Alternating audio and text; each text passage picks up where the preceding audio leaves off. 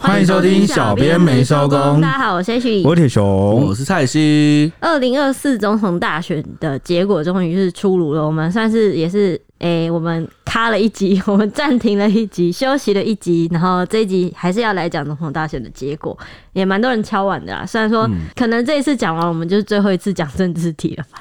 就是呃，因为四年这个总统立委大选很久才一次嘛，对，所以选前我们讲了也蛮多集的，想说有始有终。那这一次一个结果出来啊、呃，很多人敲碗也想听听看我们怎么看，怎么分析。也很多人睡碗，呃，对，讲了。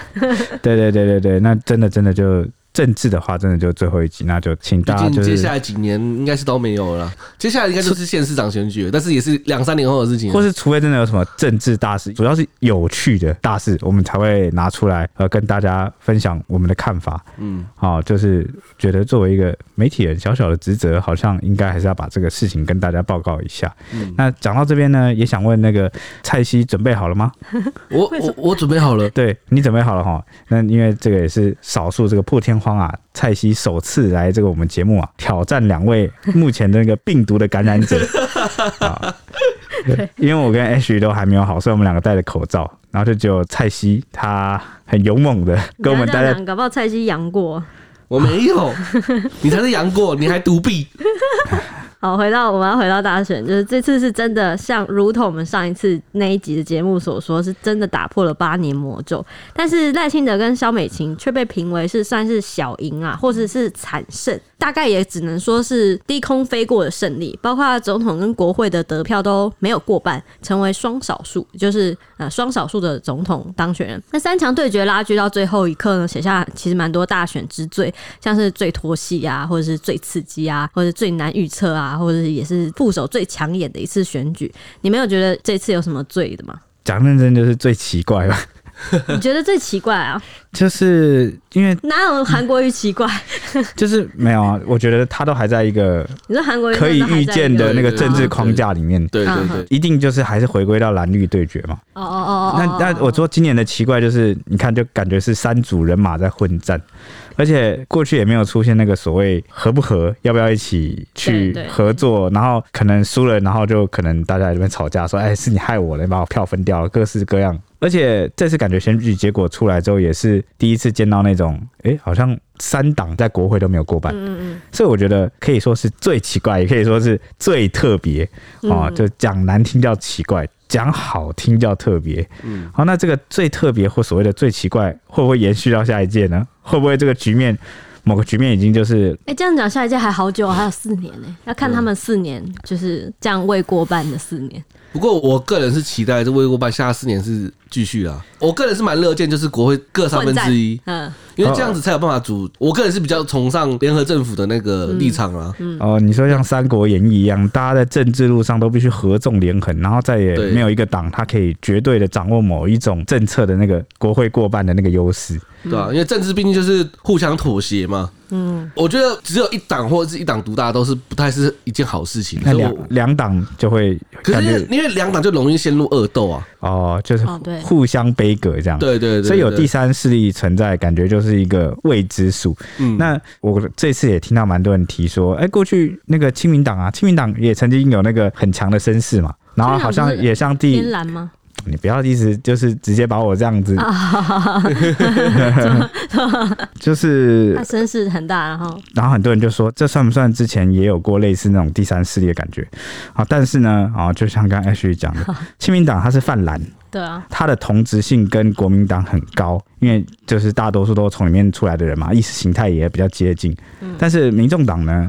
就跟这个亲民党的差别是蛮大的，嗯，所以真的是比较就是跟蓝营有一点传统那个蓝营的那个同质性是有点区别的，嗯，好，所以我觉得算是一个新的局面，就跟过往的那个一些党啊再分出来那个感觉有点不太一样，嗯，我们先点个题，这也是为什么蓝营他到最后采取他一贯的这个弃保策略失败的原因。因为他过往的弃保策略只对他这个同质性的政党的这个支持者，就泛蓝的支持者有效，就是他的泛蓝同温层里面，如果操作弃保的话比较有效。但是呢，这个民众党的支持者啊，他们不一定是这个你泛蓝的同温层，嗯，所以你操作弃保啊，或者是说他的这个民众党的支持者其实都蛮年轻的，他就反正就是跟你泛蓝是不同族群的，好，所以那个操作气保，它不一定有产生这个效果。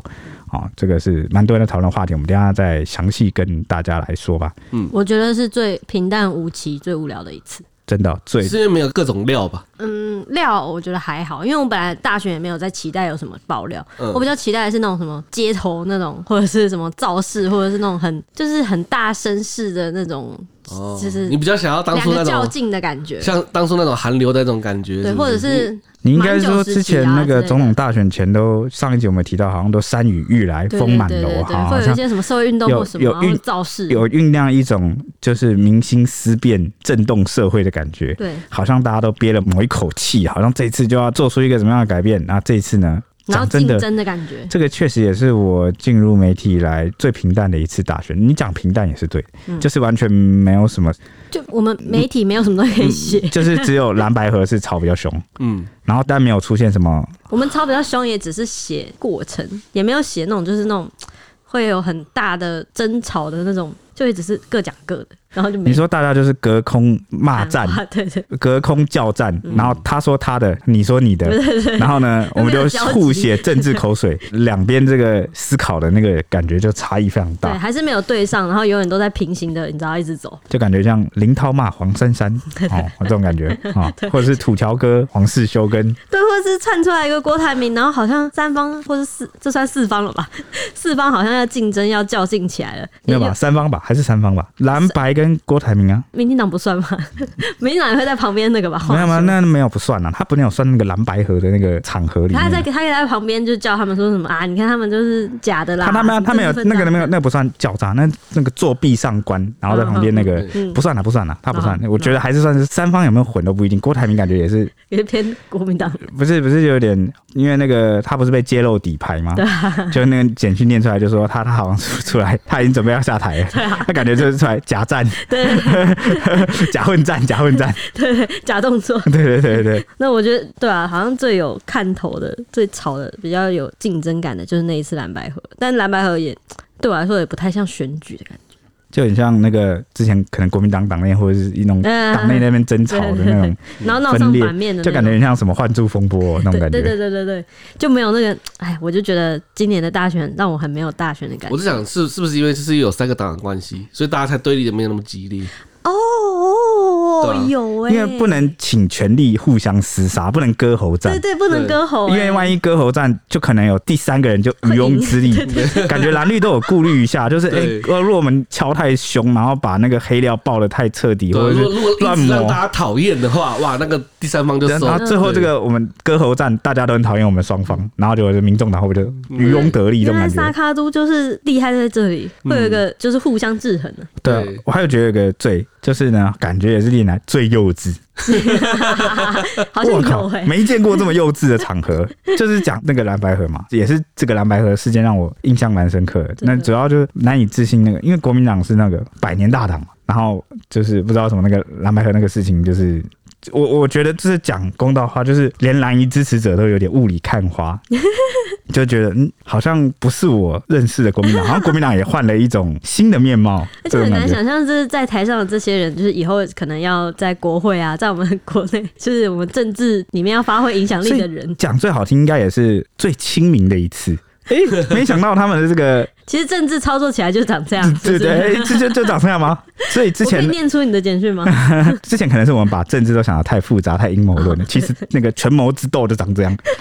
看我怎么逼你，我可以念你的简讯吗？冷冷的对你说，这种感觉。我觉得咖啡尿遁，就有一种。哎，讲真的，之前对这些蛮多那个政治人物的某些形象，其实是算是蛮，也不能说好，就比较像是感觉他好像很专业，很专业，然后很遥远，然后形象在他的支持者眼中是非常的 不可那个但不知道怎么凑在一起就就 微康这样子，微微康。对 对对。好，我们要回来回来。那这一次呢，选后国会会重新洗牌，新科立委要在二月一号宣誓就职上任。根据宪法呢，行政院对立法院负政治责任。那立委在改选后的第一次集会前，院长就应该要向总统提出辞职。那陈建仁院长目前是已经率内阁总辞，被总统蔡英文慰留，希望他做到赖政府的新内阁组成来交接。那这次小编整理了一些选后政局，还有一些看点，像是一些他打破了什么记录啊，或者是得票数据，还有三个候选人跟败选的、胜选的，还有席次的变化，还有立委这次三党都不过半的新国会啊，还有之后战神齐聚的新立院，还有院长啊之类的选后的政局怎么样？大概整理的给大家跟大家分享一下。呃首先要呼应前一集的选前的分析，是二零二四年大选结果，赖清德以五百五十八万票得票率四十点零五趴胜出，当选第十六任的台湾总统。那媒体评他至少打破了三项纪录哦。包含第一位医师总统，就是回顾历任民选总统以来，陈水扁、马英九、蔡英文，通通都是法律系背景的总统。那赖清德就是第一位做医的，对，做医的。那他也是第一位副总统挑战总统成功的人，也是第一位打破八年政党轮替魔咒的候选人，让民进党连续执政超过两届。另外，他也延续了自己的赖神的不败记录。我们之前没有医师总统嘛？其实我看到的时候蛮惊讶的。然后后来想想，哎、欸，真的没有，真的没有。最偏离法律系。记得只有那个李登辉是农业相关的哦，医师总统倒是第一次哦。对，不过这边讲一下。呃，应该有蛮多朋友发现了，这次这个呃美德配哦哦，这个赖清德他拿下这个四十点零五趴嘛得票率，嗯，但是上一次呢，这个蔡英文啊，他连任啊，第二次。拿下了八百多万票哇，非常多，八一七啊，对对对对，好，那就是八百一十七万票，那他的得票率当时是五十七趴，那这中间差了十七趴耶，好，有没有发现？好，很惊人，那就很很多学者在分析说，这十七趴去哪了？为什么没有拿下跟上次一样高的票数？我觉得这次我看到一个媒体用的形容词非常的好，我觉得很精准，就是蓝绿褪色。蓝绿褪色，哇，就是很画龙点睛哎，就是可能因为不加了白色。对对对，就是可能两边都有点褪色，然后这些人就慢慢吸收吸收，然后变成一个你没有办法看见的颜色。那你觉得？在哪？你觉得这次这个民进党他是哪一个地方失色了？这真的我还看不出来。我跟你说，我那个，我我觉得这是这是现在他们各政党在检讨的地方。我觉得当晚就有学者就提出了分析，嗯，中央社的报道，他就说，呃，学者认为是他流失的是年轻选票。嗯，那为什么会流失年轻选票？那就是因为在分配问题上，这是他的施政被稀释了，是不是？对，就是民进党过去执政这个八年啊，他其实有遇到一个问题，就是分配失衡的问题。你有没有发现、这个？你说的是社会财富还是社会资源分配失衡的问题吗？呃，这样讲好了，比如说房价，或者是物价的这个通膨，或者是年轻人的这个他的那个相对剥夺感，或者他的那个境遇，就是比以前又更强烈。嗯，好，那学者就认为这个选票有间接的流失到，比如说民众党。嗯，那个学者就指出说，呃，无论是民进党还是国民党。都应该要去检讨一下，或是重视一下，说为什么这个年轻选票会流失的这么严重？嗯，就是要再怎么在分配问题上去争取年轻的选票。好，虽然啦，因为少子化还有很多各式各样的原因，我们的年轻选票的那个占的那个总的那个比数是是不多，但是以后这个是一个不可小觑的力量，因为这是一个开头。嗯，好，那如果你这个问题没有处理好。现在很年轻的这群人，他以后慢慢成为了社会上掌握资源的人。好，时间推移，他不会投你，他的孩子们也不会投你。嗯，那你这个党就会有危机。而且新成年有投票权的人也不会投你，的话，哇，就尴尬了。就是对对，那而且不只是学者这样说，在那个选举完的那个当晚，有没有？我也看到有一些呃，比如说比较亲这个民进党的，嗯，好一些呃网络的该怎么讲，就是 KOL 意见领袖，然后就有谈到说这一次选的。因为他们对民进党的期望是很高了，就希望选的跟上次一样漂亮。嗯、那这次显然，呃，我就讲了很多东西不尽如人意，虽然胜选了，好，但是有点算是这个低空飞过的产生。应该说，我看到网络上有一个评价，就是这次选举就是选赢的不开心，选输的好像也没有很惭愧，然后就是搭了一个很 也没有输的很难，对，也没有输很难，就搭了一个很平淡的度过这次的选举的感觉，是是这是最平淡的一次？对对，对，就是所以又多了一个最，好像差距最、嗯、最不怎么样的一次。对，哦，然后我就有看到这个比较亲这个民进党的 KOL 就点出这个年轻人问题，说就认为是不是民进党在网络的这个舆论上不如以往占据某些优势哦，没有处理好，然后呢，或者是没有重视这个年轻人的一些焦虑的问题，嗯，哦，所以可能导致了这个选票的流失。所以我的意思是说，连这个民进党的支持者也有开始在注视跟思考这件事情。嗯，那确实这一次投给民众党的人很多，很占很大量的年轻人，那不然他也不会凭空跑出三百多万票吧？对，对不对？对，啊，所以我觉得算是一个警讯。啊，所以也有学者提出来，这是一个警讯。对，因为你说不信也好，就是你不信他们都是年轻人也好，但是他就是有这么多票，票哪来的？就是大家可以去想一下。嗯，那其实我记得选举一开始的时候啊，蓝白就强打，民调显示六成的民意希望政党轮替。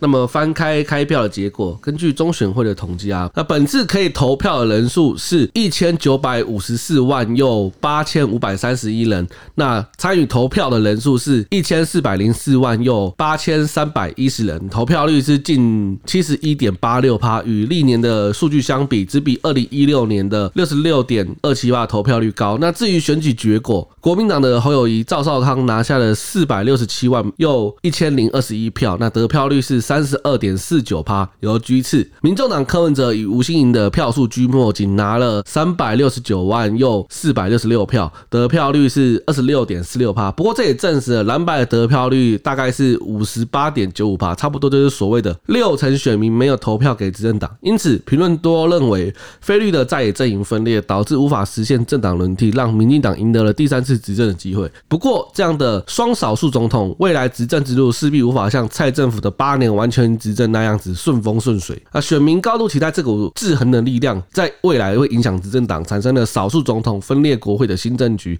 赖清德发表胜选感言的时候也坦言，民进党在国会为维持过半的席次，代表努力不够，有要虚心检讨的地方。人民期待有能力的政府和有效率的制衡，这是新的民意，他充分理解也完全尊重。我觉得从那个赖清德他在发表感言的时候，我就大概看得出来，民进党早就在选举的后半段就已经在准备可能会面临这个情况，对，朝小野大了，就是他已经有做好准备，才会有这一段发言吧。其实我在看就是选前造势的那种场景人数以外，特别是最后一次那个选前之夜民众党造势，我说哇，来了，这是国会精彩的，因为那时候我就觉得哇，这是今年选举结果出来之后，三党一定都就不会有人过半了，对啊，我就觉得哇。好像真的有种，就是谁都没有特别强，对。然后那之后，可见国会也是谁都不会特别强，对对对 对对对对，没错。好，因为那既然刚刚有提到这个岁数嘛，哦，我说这个年轻选票流失，那我这边就拿数据啊来对照一下，跟大家讲一下这次二零二四啊总统大选的各年龄层的分布是怎么样，然后大家就可以去体会一下。刚刚蔡西有提到啊，可以出来投票的是一千九百五十四万人嘛，对不对？对，啊，那这一次啊手头族占了一百零二点八万人。哦，一百零二万人啊，差不多快一百零三万人。那二十四到二十九岁呢，则是一百八十二点一万人。好，也就是说，二十到二十九岁这个区间呐，差不多就是呃两百八十四万了，接近三百万。那三十到三十九岁这个区间是三百二十二点九万人，四十到四十九岁的区间是三百八十八点五万人。五十到五十九岁的区间是三百五十三点一万人，那特别要注意的是，六十岁以上的啊，占了六百零五点四万人。那其实只要把三十九岁以上的，就是全部都算是中老年人的话，那其实基本上占了近七成吧，六到七成的那个投票人数。对啊，所以年轻人就是他确实是占一个相对比较有限的部分。嗯，哦，所以整体这个台湾的一个选举啊，政治啊，其实就是不一定是有年轻选票，它确实是一个部分。但是不由他们主导，所以呃，我刚刚讲到，我有看到很多这个民进党的朋友们，他们也在检讨这一次的选战，只是检讨的方向各有不一样啊。有人认为是分配问题，但也有人呢，哦，像民进党的前立委啊，桃园市前资讯局的这个局长于婉如啊，他就有谈到说，二零二零年蔡英文在桃园大赢了七十一点八万票，那这一次里面的年轻选票可能都跑到柯文哲那边去了。他说，也是因为年轻选票流失，让赖清德无法拉抬立委的选情。好，然后他就说，就让这个民进党的立委不如预期而落马了，也是道出了这个年轻选票流失的这个特征，好，这个现象啊。但是呢，啊，他这个检讨方向就不是分配问题了啊，他下一句就说，哦，桃园还是中国强力界选的入口。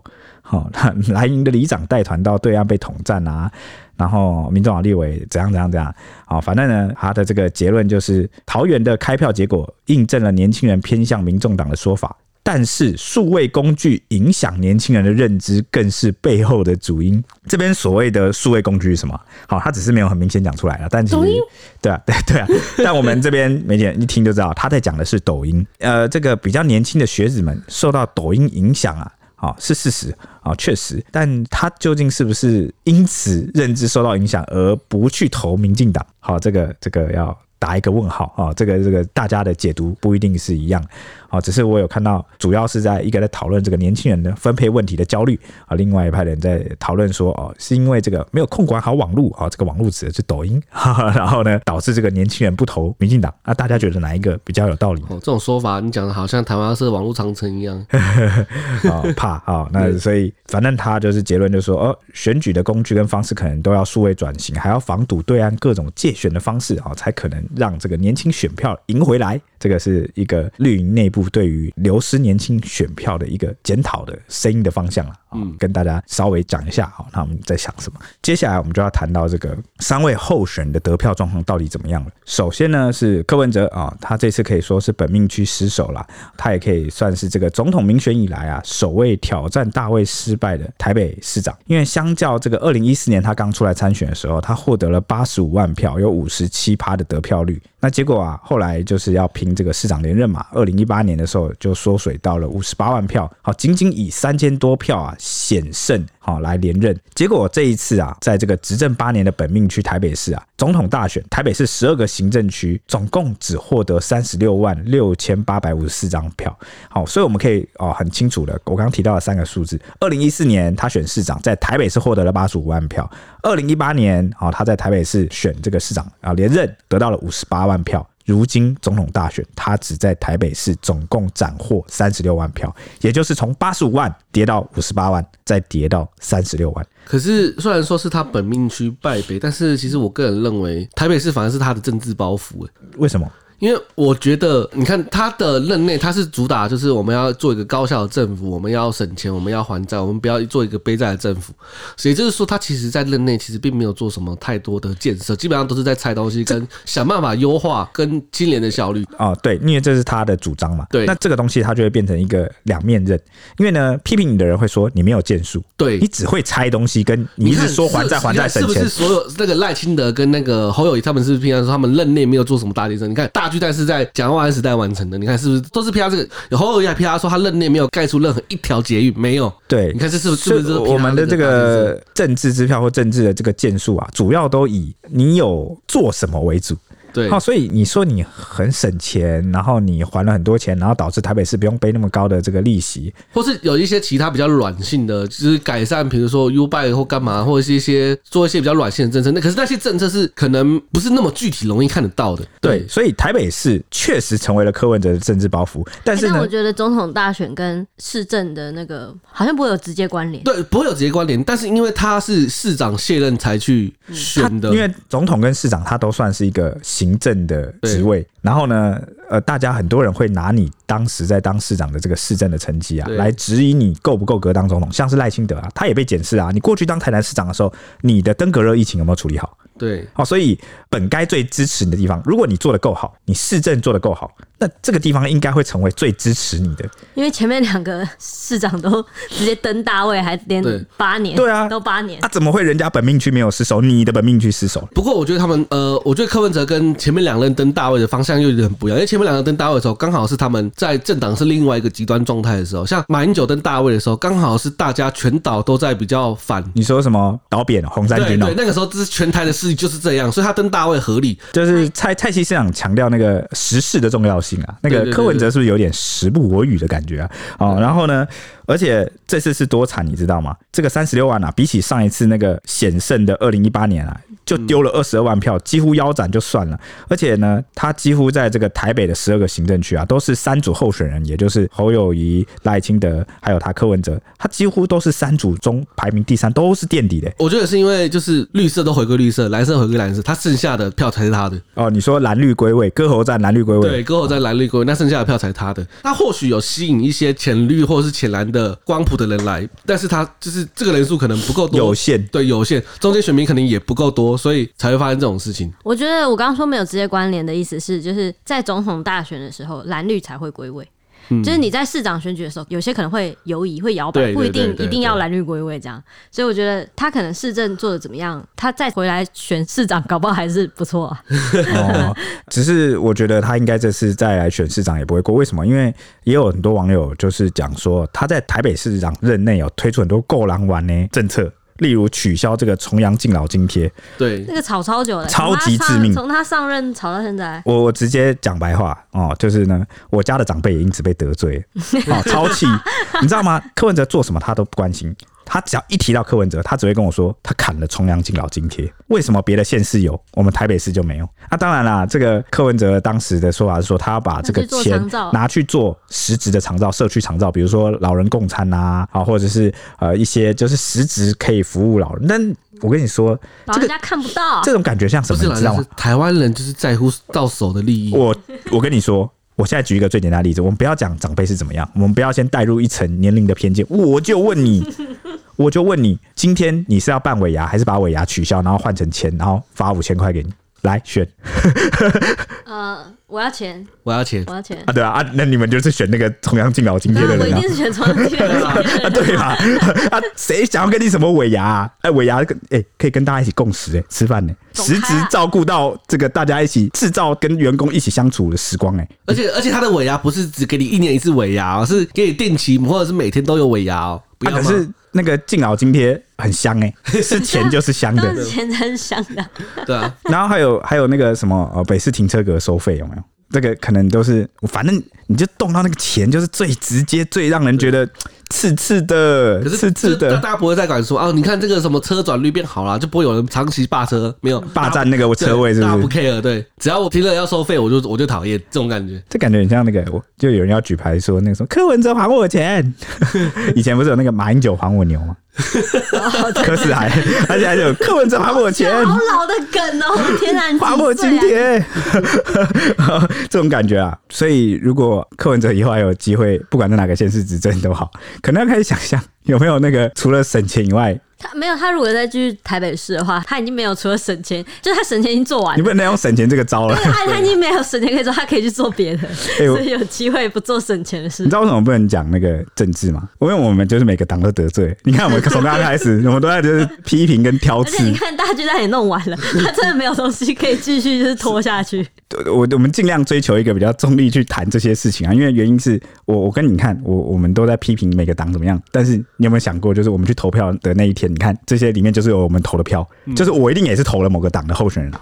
我只能说我这一次总统，你有去投吗？我有去投票啊，在我以前的母校，我只能说我投的这个总统候选人跟他的政党还有我的政党票是不同组的，就是我投的候选人跟。你说的是真的吗？啊，对啊，我现在怀疑你，真的。对 对，稍微猜想一下就知道我可能怎么投了。好，所以我只能说这个柯文哲这真的是呃尴尬的尴尬的。但是呢，柯文哲在自己的老家新竹市啊，倒是拿下了这个不错的成绩，以九万一千三百八十四票啊，好，也就是三十四点三趴的这个得票率，和赖萧配的九万两千六百七十九票啊，好，三十四点七十九趴得票率，算是这个捉对厮杀哦，只差了这个零点四九趴，哎，那只输了这个一。一千两百九十五票了啊，差一点就抢下了全台的唯一哦胜的这个县市，但还是没有哦败了，在新竹也败了，惜败。而且之前那个他的民众党引以为傲的借将来的这个子弟兵新竹市长高虹安啊，因为卷入了那个贪污案哦，所以让这个他问鼎总统之路啊。就是柯文哲一度是有点遭到质疑，甚至是有点蒙尘啦。尽管如此啊，其实从这个得票分配来看啊，看得出来，其实还是他在新竹市的人气还是蛮居高不下的。我觉得从那个刚刚蔡西不是有说，呃，票仓的问题，就是他拿得到年轻人选票。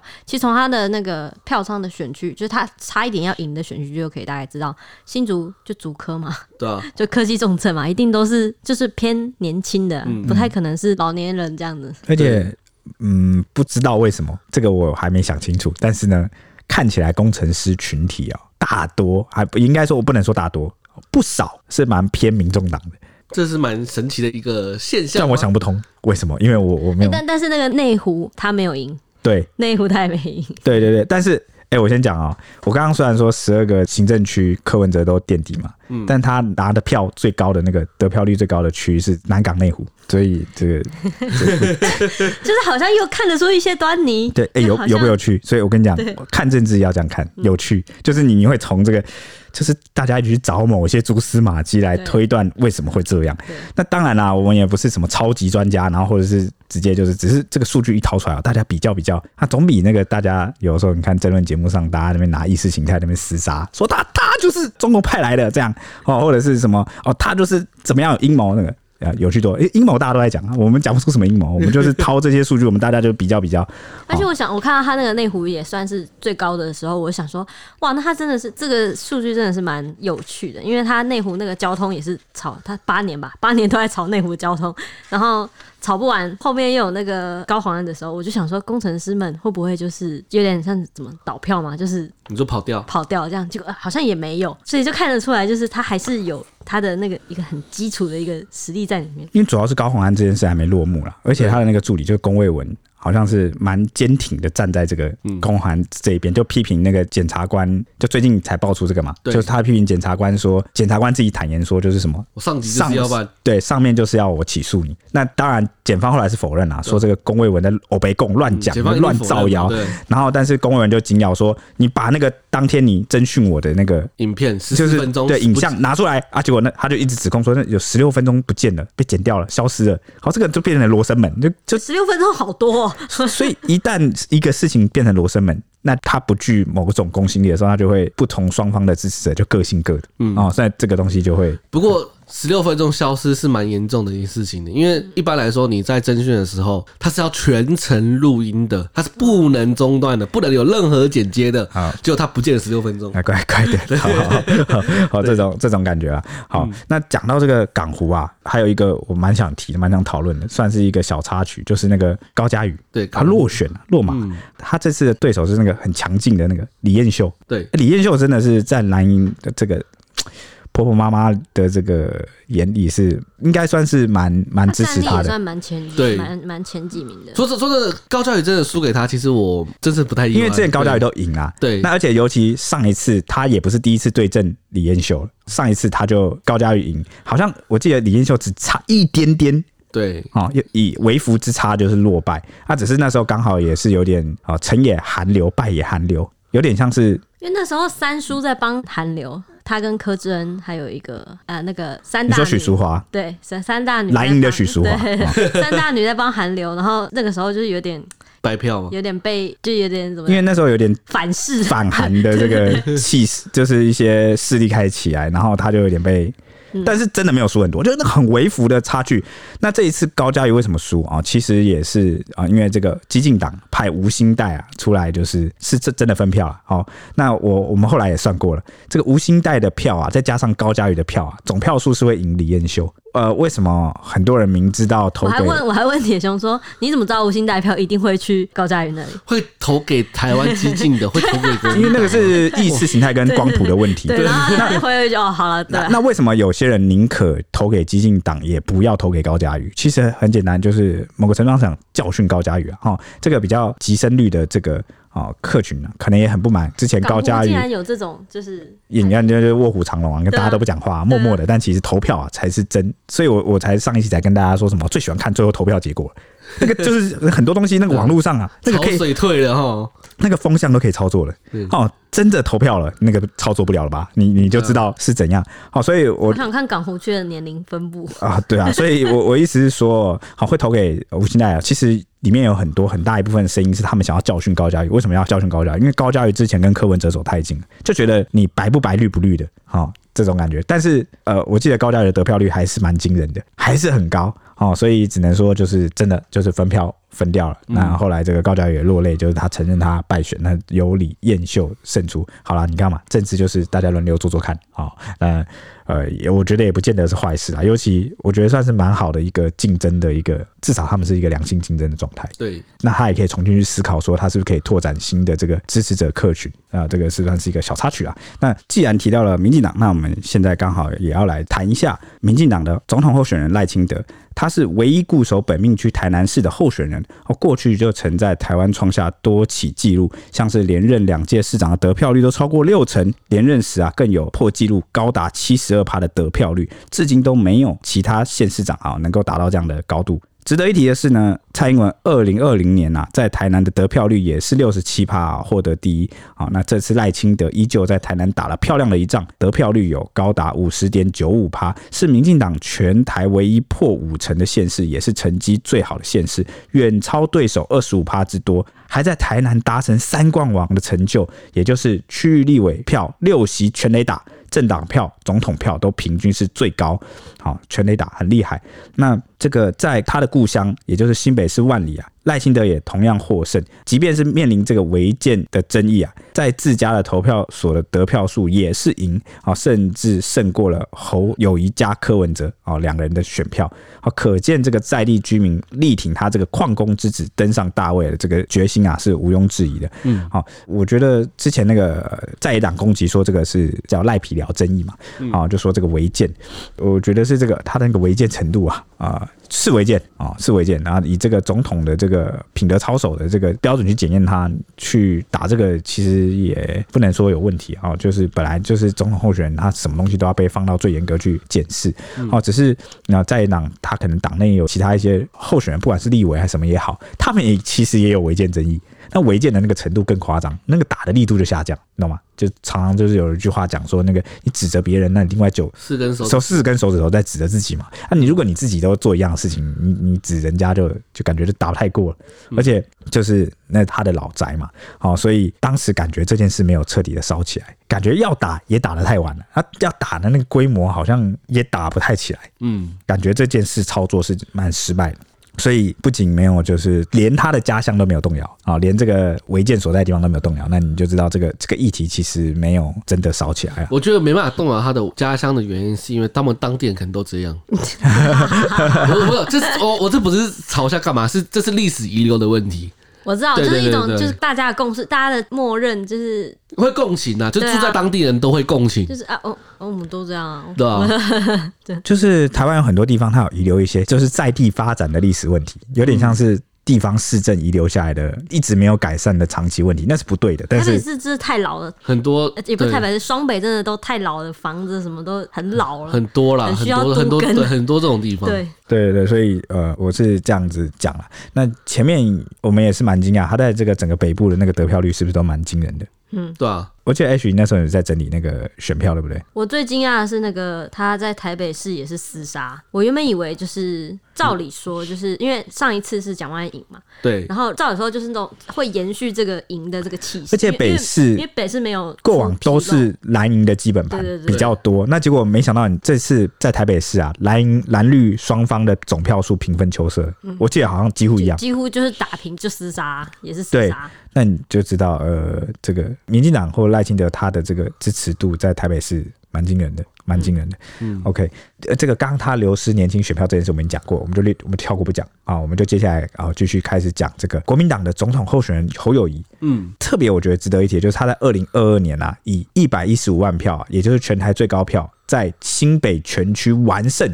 写下连任神话。如今这个二零二四年，他以新北市长的身份代职参选啊，但这次他丢掉了本命区，在新北市只拿了八十六万四千五百五十七票，仅有三十五点一七趴的得票率，输给了赖萧配的九十四万八千八百一十八票啊，得票率。三十八点五九趴，哦，输了三趴多。那他的这个得票数也远不及两年前哦，丢掉了将近三十万票哦，可以说是政治行情受挫。那新北市啊，仅在九个区的得票率胜过绿营，可以说是这个蓝白双北双区本命区大破防啊，加起来就让赖萧配攻下了一百五十多万票。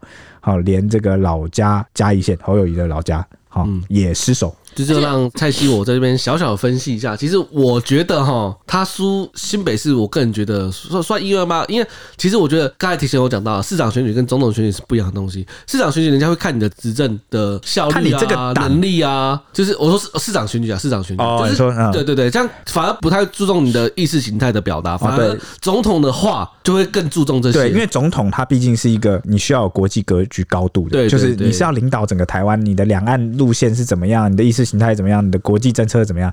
大家很在乎这个。对对对对，就是那个高度、那个格局不一样。对，好，所以不一定会，只能说你的市政成绩是一个考量。嗯，但是呢，你有没有因为这个市政成绩的历练上升到另外一个高度？对，这个是大家还蛮介意的地方。而且，呃，说来挺尴尬的，就是当初侯友宜他之所以能够出现呐。就是角逐总统大位，主要是因为他是这个国民党里面啊县市首长的这个、呃、大票仓，大票仓就是他是得票最多的县市首长。嗯，那看起来就是他的声望或者是支持度是最高，所以国民党就才找他嘛。结果没想到在总统大选的时候，反而他没有在自己的本命区拿下最多票，而且他算是两个都失手最严重的一位候选人。像柯文哲他在新竹至少还就是算输，但是没有输的很难看。就是其实蛮平分秋色的，啊，而且上次我们就我们刚刚就讲了，二零二二年了，侯友谊当时在这个新北市全区完胜，什么意思呢？就是所有的行政区他都赢，没有一个行政区是输的，哦，而且的差距都蛮大的，是碾压式胜利，每个区都是拉很大的票数，然后全区都是投给他，嗯。然后所以当时他才会要拱他出来选选总统，嗯，那似乎啊。我们回头来看，这国民党好像逃不掉代职参选的魔咒。我也觉得，只要你带着县市首长的身份去参选，你必败，你一定输。从朱立伦开始，从他那句做好做满开始，对，完了，新北市长就完。现在的这个党主席朱立伦，他们这个 flag 还没有拔掉。对，当年带着新北市长的身份去参选总统，哇，然后呢，后来的韩国瑜，高雄市长的位置屁股还没坐热啊，跑去选这个总统。然后呢，原本这个高雄人啊，民心思变啊，想着这个民进党执政了这么久，我给你一个机会试试看。我靠，你才完全才做，我记得几个月。你知道，就是像一个王朝，有没有？那个底层的人民想要反抗那个王朝，好不容易有人起来号召了，结果号召一年，那个人就被朝廷收安了，底下人全部傻眼吧？我觉得才六个月吧，好，好像不到半年。对对，那个高雄市长的位置，你都还没做半年，你就 Yes I do 哈，跑去选总统，你就伤了这群人的心，给你机会被你当随便。他们就从原本给你机会听你的人啊，变成了反韩急先锋，真的？好，变成第一个跳出来。这么讲，当初有多听你，就会有多那个反作用力就有多大，而且你还偏偏挑在一个不是蓝营基本盘的地方，高雄就是一个 绿营最大票仓，对。对啊，你你多少年了，好不容易绿地变蓝天，你这你还羞辱他们，你把他赏了他两巴掌，对不对？你就是感觉真的是打脸他们啊，所以他们就变成这个霸韩嘛。哦，你就被罢掉了。对，你你以为你可以就是没选上还可以回来做高雄市长？没有，而且加上你之前的这个行政资历，就是你就只有北农总经理嘛。那总统就是一个行政大位，那你原本其实如果你在高雄市长蹲一下，你累积那个行政历练有没有？你当年不要自己出来选，你反而就是呼吁你的韩粉韩流们，你把这个带枪投靠朱立伦，你要卖人情。现在这个党内布局，那四年后啊，现在二零二四年，是不是你韩国瑜出来选？哎、欸，还真的不好说。嗯。那如果今天换作是你韩国瑜出来选，有没有可能蓝白合的几率就更大？因为你们跟柯文哲是昔日的这个是下属上司，就是曾经有同僚情谊嘛。那你看哇，你看历史是不是有可能改写？有时候就是忍那个一时。你看你做那个人情给党主席哦，现在的党主席朱立伦，那当时让他去，就算他没有选上，他是不是也会有可能知恩图报，或者在他的政治精算之下，然后你也保存你的实力？广积粮，缓称王嘛，对不对？呃，这个真的搞不好就是就真的不一样。而且其实就是在台湾选中的这件事情，就是你只要选的你没上，你真正剩下就没了。这么严重啊？我觉得是这样啊，不是都这样吗？你看你你看选中都选完之后，是不是都小基本上都是养老状态？你在诅咒柯文哲吗？没没有啦，四年后他会再回来的，他已经预告了。OK，好，反正我就觉得啊，但历史没有如果。但是你你觉得，反正我那时候就是这样看。那时候他还没有选举结果还没出来，我就说他不会上了。我跟铁雄的看法是差不多，就是一模一样的。韩流它是一时的，你要保存那个力量，你永远都不能去依靠那个一时的力量，你要累积你长远的那个政治资产。所以这一次这个大选啊，我对这个民众党看法还是这样啊。你们这个其实讲认真，民众党不是也我也觉得没有选很差，欸。重点是你看你的党的力量可以得以延续，那才是最重要的。对，最重要的。OK，好了，反正回来讲这个国民党，那最后呢，这个第三次就是由侯友宜代职参选，用市长身份去选，那果然也是无法打破这个代职参选的魔咒。但是展望未来一下，哦，这次有一个很值得期待的新星，就是卢秀燕。嗯，因为尤其啊，在这个造势就选前造势的前几天，哦，在台中造势，卢秀燕啊，她有做几个让人也蛮引人注目的，就是。当时很多人都想说，如果侯友谊选上了，他会不会进入内阁当阁揆？嗯，当时他就直接在造势现场就寄出两个承诺，说如果侯友谊选上，我不会入阁，我也不会当阁揆，因为我不会半途落跑，我一定会把台中市长做完，因为我心系台中，台中就攸关着中彰投啦，好，它是一体的，然后有很多建设，我一定要在我的任内完成，因为我放不下。然后就继续讲说，但是现在中央啊，必须哦，可能有些中央的预算就卡住啦，因为我们就是政党的那个颜色不一样啊，然后我就没办法那么，所以大家一定要支持侯友宜怎么样？然后呢，他还有做第二件事，就是在蓝白河啊闹得这么僵，然后在底下的那个什么林涛啊那类的哦，然后黄珊珊什么，大家在那边吵架的时候，在那边吵得要死的时候，就只有在台中这个卢秀燕呐、啊、替蔡壁如站台助选，然后呢要把这个蓝白的合作，就是算是模范区哦示范区给做好。那这个格局大，好像都远远超过了这个蓝营某些那个，你懂的。好，连这个后来侯友谊不是落选了吗？他的副手赵少康也坦言说，他觉得蓝白一定要合作啊，你要合作才有机会，而且也觉得国民党是大党嘛，你就多让人家一点，其实也没什么不好。好像蓝营有在酝酿一股感觉，这个作为前媒体人的这个卢秀燕啊，她似乎格局跟其他人不太一样哦，所以很多人都把目光投向了她，认为她可能是下一次，现在是蓝营一姐。下一次四年后，国民党派谁出来选？看来卢秀燕的机会是应该是蛮大的，最大的。那而且他那个造势啊，又感觉也算是虏获了蛮多台中支持者的心啦。嗯，啊，就觉得哇，他跟其他一直想着代职参选的男人们不太一样啊，对不对？好，这个我觉得后续值得观察一下。那讲到刚刚台中这次六都选举，全台二二县市中赖萧配很少的，包括六都在内的十四个县市。那侯兆佩呢，则是赢了八个县市，柯武佩则是挂蛋。赖萧配虽然胜利，但是也是被认为说就是都是低空飞挂，不仅跟二零二零年蔡赖配的时候史上最高票八百一十万票相差甚远，还写下了一个记录，就是二十年来最低的一次记录，是总统直选记录中，他仅高于二零零零年陈水扁、吕秀莲的那一次的四百九十七万票。当年陈水扁他的那个四百九十七万票的得票率也只有三十九点三趴。可是那时候是不是因为那个大家的投票人数不高啊？不高，但是他的那个得票率也很低，就都很低，都很低，都低。那这十四个县市就是赖萧的十四个县市，包括双北、桃园、台中、台南、高雄、彰化、云林、嘉义县市，然后屏东，还有宜兰、澎湖跟新竹市。其中呢，得票率最高的就是在台南市拿下过半成的票数，但相较二零二零年蔡赖配的时候，在台南的得票率是六十七趴，还是有蛮不小的差距啦。就也有人认为说，就是哎、欸，是不是能看出绿营在台南，就是是不是会有什么变动呢？就是不如预期的好啦，因为他们在选前喊出来的是说，想要这次台南的得票率能够创纪录，但是没有，但是都已经都全雷打嘞、欸，对，还是还是觉得全雷打。就是 应该的，本来都每次都全雷打，那、啊、就这次有全雷打正常嘛，只是没有打的那么漂亮。嗯，啊，全垒打还有分票，没有预期的漂亮。对，那至于侯兆配胜出的八个县市，包括就是算是铁票区，深蓝铁票区，新竹县、苗栗县、南投县、花莲县、台东县、金门县、连江县跟基隆市。比较特别的是，这次有翻转两个地方，算是从绿翻成蓝，就是基隆跟南投，也算中彰投中台湾有一区被蓝营拿下了这样子。那得票率最高的就是连江县拿六十三趴，其次就是金门六十一，华东分别是五十一跟四十九。分析就认为说，二零二四大选呈现一个北小蓝、南大绿、中摇摆的结果。赖清德这次是用南票北补的方式是奏效的。那光是南二都就是台南跟高雄总得票就有一百三十七万票，那赖清德就大胜对手侯友谊超过六十万票，加上侯友谊跟柯文哲争取他们在非绿阵营的主帅之位，就是那时候蓝白合在到底是谁正谁负了？对，谁老大这样？但是蓝白不合，蓝白破局，歹戏拖棚，导致北台湾跟中台湾的蓝白算是互相抢票的状况。侯友谊在关键的新北本命区也是落败。北台湾的铁蓝票仓没有展现出那个呃蓝营的优势，从北部一路往南失血，成为在野阵营落败的关键了。那观察像是台北市就有蓝白分裂投票，还有蓝绿褪色迹象。十二个行政区中，赖萧拿下了中山、大同、万华、士林、北投五个区。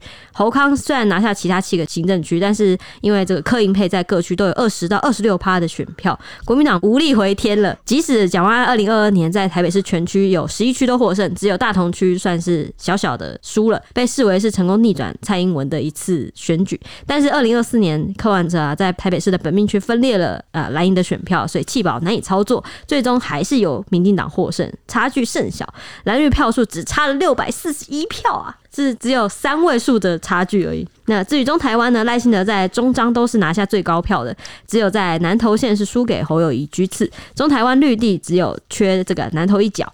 值得一提的是，全国第二大的台中市年轻人口多。分析师认为说，台中的选情跟全国的大环境算是联动。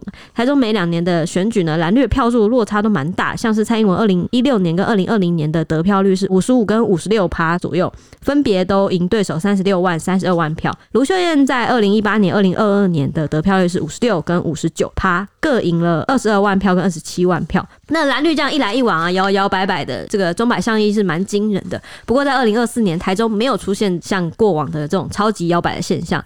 赖萧佩在台中市的得票率是三十七趴，侯康是三十二趴，柯银是三十点五趴，其实算是。有点打平了，我觉得，因为之前摇摆的空间都被第三个崛起的民众党就柯银配给分走了。对，然后这次就有点就是一种三角柱这样，三人的得票也都三成多，其中最关键的其实还是柯文哲啦，就是你那个白的票，如果到谁那里谁就赢了，所以一定赢这样。在总统大选、立委大选胜选的很高兴嘛，那败选的当然自己也要检讨一下。那其实柯文哲在败选之后，他就讲说，哎。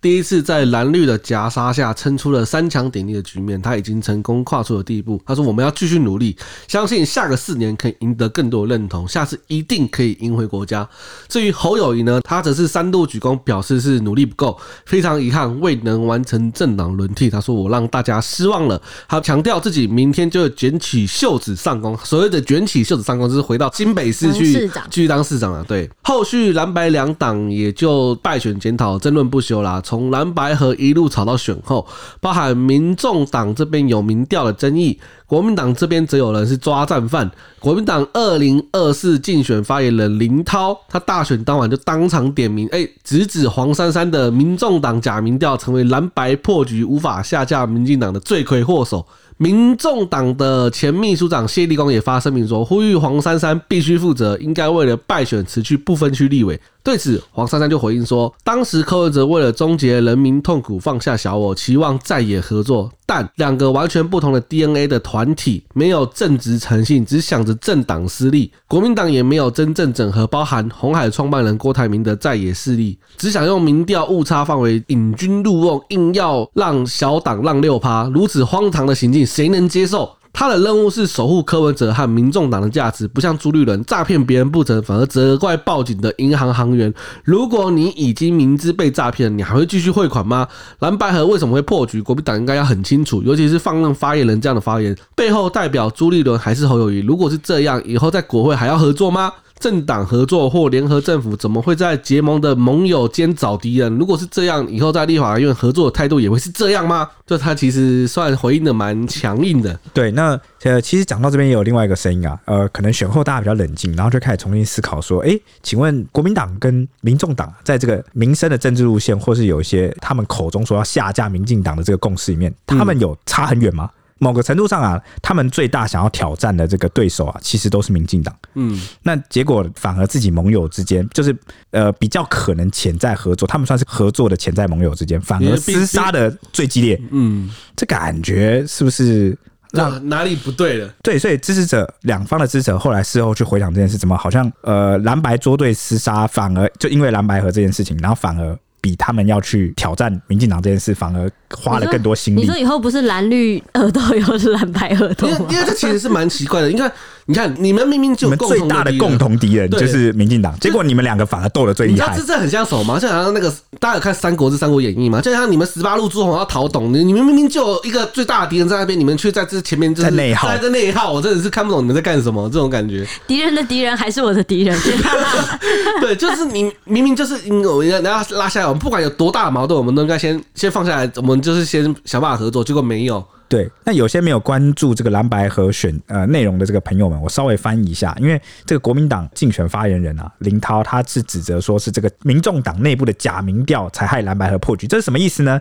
他意思说黄珊珊提供的这个民调啊，好，你蛊惑了柯文哲，你让柯文哲误以为自己不用蓝白和就能胜选，所以你这个民调有问题，然后导致柯文哲做出了错误判断，不愿意蓝白和，不然柯文哲原本点头都点下去了，所以你是战犯。但是呢，呃，这这个。很难得，因为这个当晚他就发文点名嘛，对不对？对啊，难得看到他下面的那个留言呐、啊，好，无论是国民党的支持者还是民众党的支持者，都一起齐声在骂他。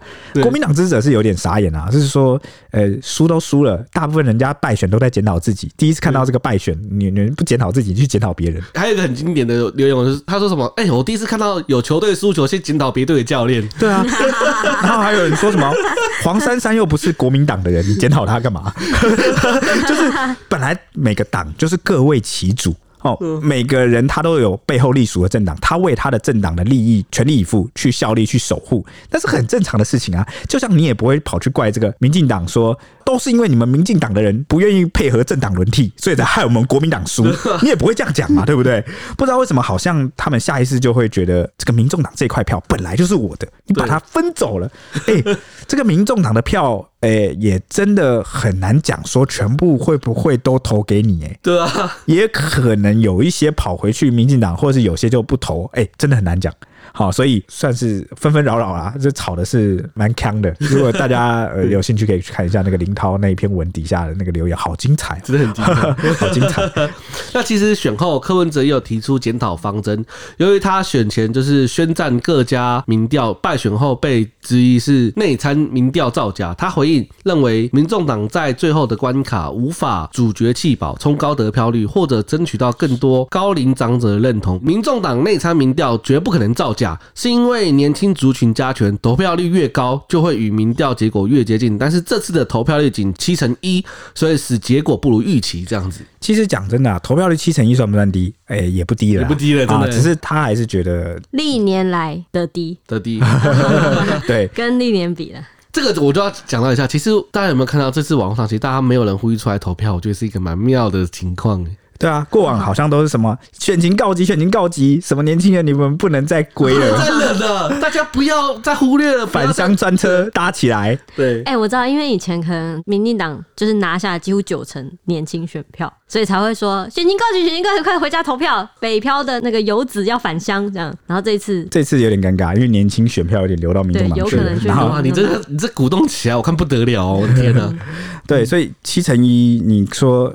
看你从什么角度来解读它高还是低啦。那讲到弃保这件事，这个钱立伟雷倩，也就是我在这节开头就有提到，然后他有上节目分析说，他觉得国民党到最后选前啊，他的这个冲刺的这个他的操作的策略依旧是弃保，就是惯用。国民党每次都是操作弃保。那他之前操作弃保可以成功，是因为之前会分他票的都是什么？可能亲民党、新党那些跟这个国民党属性同质性非常高的政党，所以操作弃保比较有效。因为以前非绿即蓝嘛，对啊，那你操作弃保起来就是把泛蓝的票全部收拢回来，或者是你像看这个郭台铭，你看他是不是也可以操作弃保？就啊，你们投郭台铭不会赢的，投我啊，你们的那个支持者的那个政治光谱重叠性非常的高，那操作起来就容易。但是他这一次操作弃保，他一直强调说。他喊出来的口号是什么？蓝营在最后选前喊出来的口号是不要投给民众党，就白投了，投白等于白投，因为这样没有办法成功或是顺利的政党轮替，没有办法下架民进党。好，他们是这样喊嘛？那为什么还是有三百多万票的人还是投给了民众党？没有受到了这个操作弃保的这个策略的这个口号去影响？因为这些支持者啊，他这个民众党的这个年轻支持者，他在乎的东西啊，跟你不一样。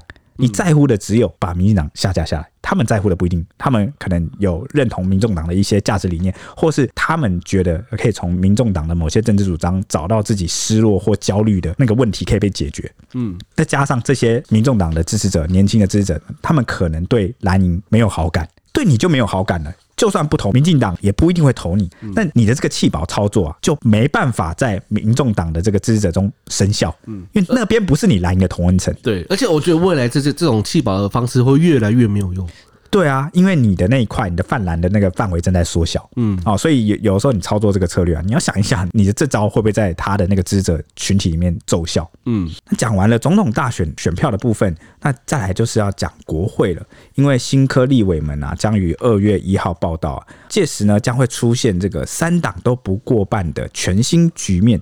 哦，尤其是民众党拿下了八席啊，成为了立院中的关键少数。国民党这次则是拿下五十二席哦，啊，上一次国民党只拿下三十七席，那如今拿下五十二席，可以说是重回国会第一大党。那民进党的部分呢，则是守住了五十一席，但是总席次可以说是大失血。上一次是六十二席啦，那这次就大减了十一席，那剩下五十一席。那虽然是守住了执政权，但却丢了国会的绝对控制权，结束了一党独大的局面。刚刚讲到民众党，他的区域立委虽然全军覆没。但在不分区立委的席次啊，抢下了八席啊，从原本的五席变成八席，就成为了关键少数，所以也被认为是大赢家。而赖清德政府未来也将面临这个朝小野大的局面。那从这样的局面看来呢，啊，我们可以预期啊，未来国会将能够制衡执政党。那蓝绿白在国会的攻防也会相当的精彩啊。也有分析认为啊，民众党成为国会第三大党后啊，算是开启了这个国会除了刚刚讲到的这个三党不过半啊，好，也是这个所谓两大一中。的政党时代，那民众党得以洞见观瞻，甚至左右逢源。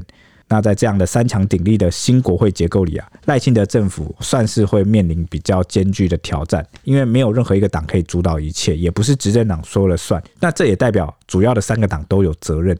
那立院协商妥协可能会更加频繁，冲突也可能更加激烈，甚至意识空转。在组成泛联合政府推动国政之前，政党能不能合作的重点，赖政府首先要先面临立法院正副院长的选举。那如果蓝白奠定合作基础啊，未来在法案与预算上联手杯葛的话，可能会重演二零零零年民进党第一次取得政权后八年朝小野大的恶斗局面。不过啊，学者倒是抱持比较乐观的看法，认为以过去小党扮演的角色来说，在两大党互相的竞争下，关键少数如果能适切的带着这个理性中立的立场啊，那相较过往两党被党鞭绑架的这个国会审议过程，其实反而有助于进一步的开放跟讨论，或许有更多理性的空间啊。因为以前只有蓝绿的话，他们比较容易变成那个厮杀的，就是只有对方。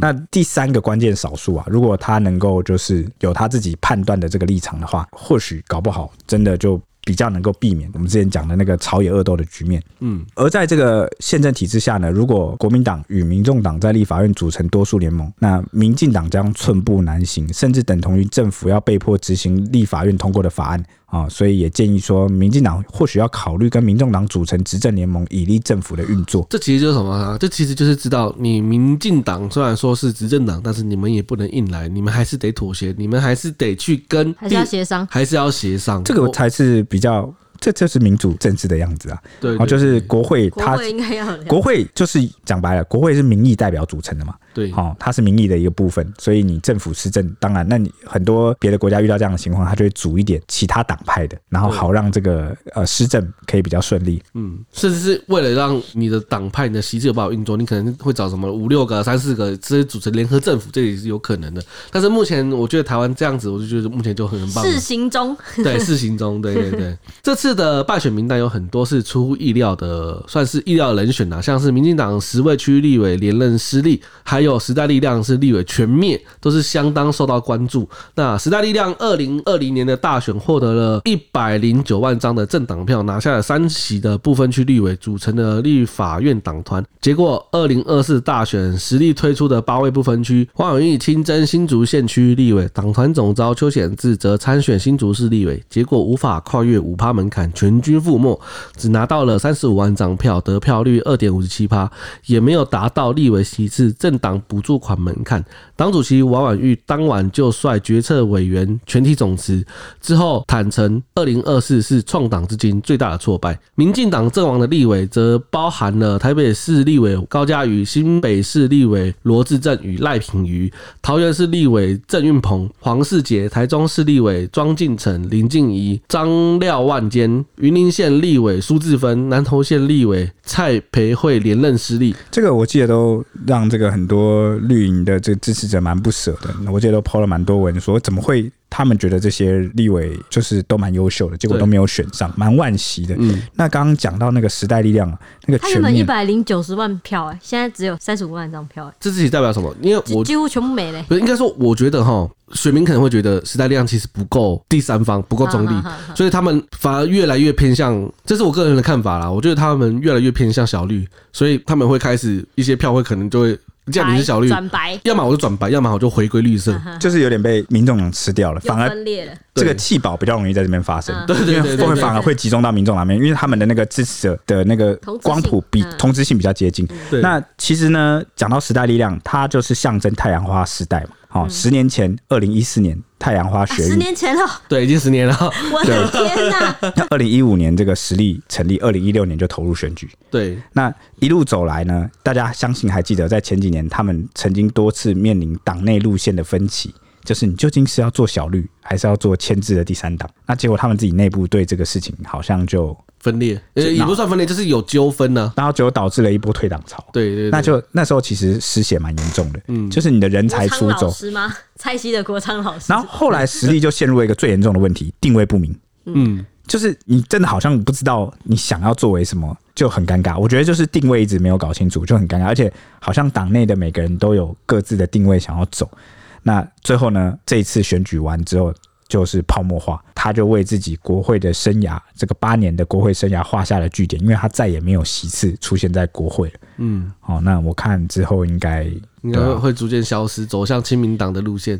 对，呃，对，尴尬。你讲你讲的好直接哦。其实说真的，因为结果都出来了，那反而是大家这一次比较关注的是台湾第五大党这个小欧盟。对，那全名是什么？欧巴桑哦，小明欧巴桑，对，小明欧巴桑什么什么联盟，我觉得其实他他他的名字是蛮长的，他得票率甚至比那个台湾激进党还要高。我以为你要说什么双语，台湾双语无法党，没有没有，不是，是小明欧巴桑，为什么他得票率这么高？你知道吗？后来大家去查，哎，女生党是，他差点就过一趴，哎，嗯，对啊，差点就过一趴，零点九九几趴，哎，然后就就就发现他的证件，发现哇，他证件很认真。他是认真的证件，他没有在乱搞，他不是为了就是出来，或是为了我记得恶搞，对对对，他记得好像拿下十万票左右，对啊对啊对啊，好猛哦！小明欧巴桑让我真的注意到这个党，如果下次我真的不知道投谁，搞不好我会投给小明欧巴桑，因为他太认真了。好，他都是关于亲子的，尤其是台湾现在少子化了，好，跟小朋友有关的这个证件，他提的非常的认真哦，算是这一次的这个额外吸睛的一个亮点。我看到的时候，我也觉得很惊讶，哇，有这个有这个政党，很奇怪哦，这次大选。很多政党在泡沫化，啊，结果他在异军突起，怎么人家在泡沫化，你在那个逆流而上，搞什么？啊，这个小明欧巴上啊，大家可以关注哈。对，败选的高嘉瑜当时就犯泪说啊，最大的战犯是我自己，因为我没有办法去团结我们这些民进党的支持者。或者是我们绿营的支持者去守住这一席。至于败选原因，他认为是吴兴代在选战期间用到不少绿营的文宣肖像，泛绿分裂，进而瓜分选票。那郑运鹏寻求立委三连任，带着帅气儿子扫街成功，吸引众人注意。德德，你说他的他的儿子吗？德德，德德。不过，疑似受到挺前新竹市长林志坚论文案的影响，不仅不敌最后关头来势汹汹的国民党市议员牛训廷，遗憾败北，差距更拉到了一万多票。至于苏志芬，则是连任失利，成为民进党在浊水溪以南唯一丢失的一席区域立委。而他投入立委选举以来，已经写下了二十年的不败神话哦。这次拼连任，却输给了国民党的湖北镇长丁学忠。事后他坦言，若要问他的心得，是区域海信有人拿到三千元一次买了三张总统政党立委票，他就是说有人买票了。呃啊，就赶快提高啊！好不好？那个司法侦办，还他公白跟公道，好不好？至于还没有提到的民众党现任民众党不分区立委邱成远、陈婉慧、张其禄、赖香林，这则是卸下了不分区立委，跑去选投入了那个区立委的选举，不过是全军覆没了。嗯。嗯，那国民党这次立委席次大有斩获，外界都认为说，尤其是刚刚铁雄提到的秀燕妈妈市长全力辅选，她的功劳是最大的，让台中市的区域立委选举大翻转，蓝营算是大获全胜，一举也是拿下六席，也因此出现了不少卢秀燕是蓝营下一位共主的中霸天的呼声，甚至希望说，呃，卢秀燕是不是能来担任国民党的领导人，未来抢攻二零二八总统大位？国民党新科立委叶元之他就有说呢，呃，卢秀燕处理很多议题都很明快，有三大优势。首先就是二零二八，如果他要选总统呢，他是没有代持参选，就是任期的问题。嗯、那接下来呢，就是他市政满意度高。第三个就是他是妈妈市长，女性温暖的特质，从关怀台中市升格到关怀全国的妈妈总统，这样的形象大家都蛮能接受的，就连民众党也是不排斥的。这次台中立委能选那么好，得票率都超过五十趴，一定是有民众党选民的支持。以卢秀燕的高度去统合这些事情，也是有一定的关键角色。哎、欸，不知道为什么，可能是因为蔡英文执政八年关系，我现在感觉对这个女性总统，呃，好感度很好。对对对对，好像蛮习惯的，好像反而觉得这女性总统比较给我安心的感觉。不知道是不是我缺乏母爱，是吗？我也不知道哦。蔡英文当总统，你会有母爱的感觉？也不是，就是就是比较安心，比较有安全感，很很很，很 OK，你很接受。我我应该是这样。刚好最近在台面上的女性政治人物都有一个我比较喜欢的精神特质，这个性特质啊，你说果断吗？沉稳，沉稳，就比较稳，就是情绪稳定。对，就是情绪稳定，就是不会起伏波澜很大。那你情绪稳定，就会让人比较安心，就会觉得你处理国政或什么事情上不会那么冲动。嗯，我我这个纯粹谈论那个精神特质给人的印象，纯粹谈论母爱。所以无论是蔡英文还是卢秀燕，是不是都有这种感觉？有，就是有一种稳稳的、温温的，然后不会让人。你说不会像那种立委那样要破骂街那种，对不对？对，要跟你叫嚣说什么？哎、欸，可是他们好像之前在那个其他位置上，好像也作为问政者的时候，也是有过这样。我，我觉得卢秀燕蛮果决的啊。之前卢秀燕有当那个，也好像有也有拍桌过，是不是？就是也有也有类似那种，但是好像。实际上是因为角色转换吗？还是说年纪不太一样？我，我觉得卢秀燕还有一个好比较好的地方，虽然说他是妈妈桑，但是他该果决的时候，她还是很果决。嗯，对对对，就是该下决定的时候，他速度很快，不就不会犹豫。啊、哦，对，他判断很快。我印象还有一件事，好像我记得在那个他在议会的时候，市议会，然后被那个民进党的市议员就电一件台中市府没有做好的事情，然后他底下的部门的官员好像觉得自己很委屈，觉得不是那样，然后觉得那个议员讲的太过了，好像他就很不舒服，然后想要反驳，然后我印象深刻的画面，他就拉住那个他官员的手，就说没关系。不要讲，都不要讲。我知道是不是终结那一次？对，终结，他就他就说啊，妈，你不要讲。那个我也很有印象。那那直接卢秀燕就说，就道歉，就直接道歉说，对，这都我们的错，我们会改。然后就是，我觉得在这些事情，你从很多事情也看得出来，他没有那么意气之争，嗯，就不会去。你说不会像蓝白河那个幼稚，就是很很看。我会啊，对对对对，哎，你现在点题点很好，讲回蓝白河，就是会从到尾就充斥一种给人大家都在赌气，赌什么气？你知道吗？林涛在赌气，赌那个你让我选的那么不顺利。你为什么不顺着我？然后就觉得好像世界要绕着国民党转。然后黄世修在那个主持会议上 要跟他对对对，然后跟他说什么？现在谁是这个场合的那个？我是统哭，你有在尊重吗？你有在尊重这个场次的那个主办人吗？你没有。然后呢？那黄珊珊，黄其实黄珊珊没有很优质。讲真的，黄珊珊被这样针对，她心里不舒服也是很正常。因为你有没有发现一件事情？黄珊珊从头到尾很多次都在讲一件事情，就是一直讲哦，你们回头去看哦。他最在意 K 的点就是，你们一直口口声声说我们是可能可以合作的盟友，但是你对我的态度是这样，你一直攻击我，还一直说要跟我合作，你在情勒我，你在逼迫我。其实我觉得这感情诉求的成本很高，就是什么意思？你知道吗？就是你说要当盟友。你又一直在那边背刺，一直在那边情绪攻击，他其实很介意这件事，他就是不能理解为什么你说要蓝白合却对我打得最凶。哎、他讲了好多次哦，所以导致我后来都有点记起来。嗯，他怎么上节目也在讲，然后后来也在讲，这这这是期待他真的真的很 care，真的很 care 这件事情，兽人会很 care 啊，奇怪，明明说你说好要当盟友，结果你从说好那一天开始弄我到现在都还没停过，哇！而且黄珊珊的背景其实算算泛蓝，算泛蓝呢。对啊，啊，所以所以那个对，所以回到。前面讲，我就是说，卢炫不会给人那种意气之争的感觉，因为感觉他们都在感情赌气，都在那个 吵感觉问题。嗯，但但其实讲真的，正常人都会一定有感觉问题。我觉得黄珊珊比较像我们一般正常人会有的反应，但那个秀燕妈妈感觉就更更好像现在又高一点啊，就是有办法用母爱去看待这一切，好吧？那个市议员就要这样讲，对，是我们的错，那种感觉。对对对对对。那值得比较期待的是，就是我们几个小编最期待，就是二月一号起的新国会，哦、我超想看，我真的，我现我从现在开始就在期待了。对，蓝绿白都有话题人物会前进立法院，就蓝绿白都有战神，国民党不分区的领头羊，也就是国民党最大咖，选前造成不少话题的不分区立委当选人韩国瑜呢，他是渴望拼上立法院龙头的。那相当关注韩国瑜动向的罢韩团体，就是那个时候高雄的 We Care 高雄，他就有发文表示说，立法院长可以罢免吗？最近登上了热门搜寻，韩国瑜可能就会这样被拥戴上立法院院长的位置。接下来日子又要开始不断荒谬的闹剧，这一次可能要四年。那号称一生只监督赖清德艺人的谢。龙介龙介先，他也会进军国会。民进党的万老师郭玉琴，他也是目前演艺圈唯一入列的立委，他也即将走入了政治圈。民众党的双黄黄珊珊跟黄国昌双双进入立院，未来民众党会不会有两个太阳也是非常受到关注。截止录音时间一月十九号，目前韩国瑜是已经透过脸书宣布说要邀请国民党立委江启臣，就是前代主席搭档角逐立法院的副院长，携手要校正回归立法院该有的监督制衡角色，而不是过去八年的立法局。那同时他也喊。话，民众党说，呃，国民党目前还是以团结在野、共同监督为优先目标。只要民众党愿意合作，愿意把这个副院长这个职位的搭档呢，优先给民众党推出的人选，真正让民进党感受到六成民意的愤怒。那黄国昌则回应说，民众党目前最关心的是落实国会改革，希望国民党的正副院长的这个想要出来选的人呢，能够具体回应国会改革四大诉求。不过黄国昌也强调，他对这个副院长一直没有兴趣。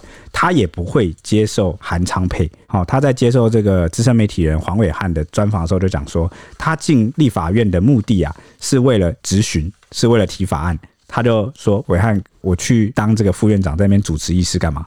好，他说他进立法院想做的事情很多，就是主要是要质询跟提法案了。尤其啊，他也签了那个呃，大家可能不一定知道，那个民众党他的那个不分区立委啊，他党内是有规定，有一个承诺书，就是要轮着当的。嗯，也就是说呢，他也已经签了民众党不分区的那个呃立委的承诺书，只做两年立委。黄国昌只做两年立委，所以他黄珊珊是不是有签啊？对啊，就他们都要签呐。嗯，好，民众党他内部的机制是这样。那所以他说，国民党抛出这样的橄榄枝要合作，OK 啊，可以合作，但是不会由他去当副院长。嗯，那黄国昌也说，他希望他未来可以进司法法制这个委员会，或者是财政。好，他主要想要去监督这两块。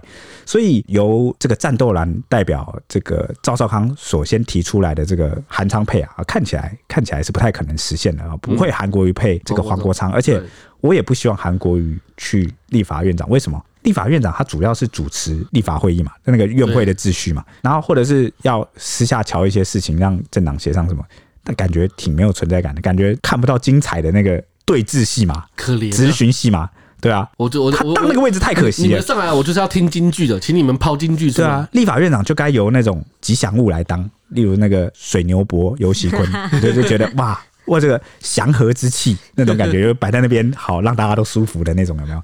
好 啊，这是我以上是我铁熊个人观感。这以上的整集，好，除了客观的那个数据资料、呃数字之外，全部都带有小编们强烈的个人政治解读。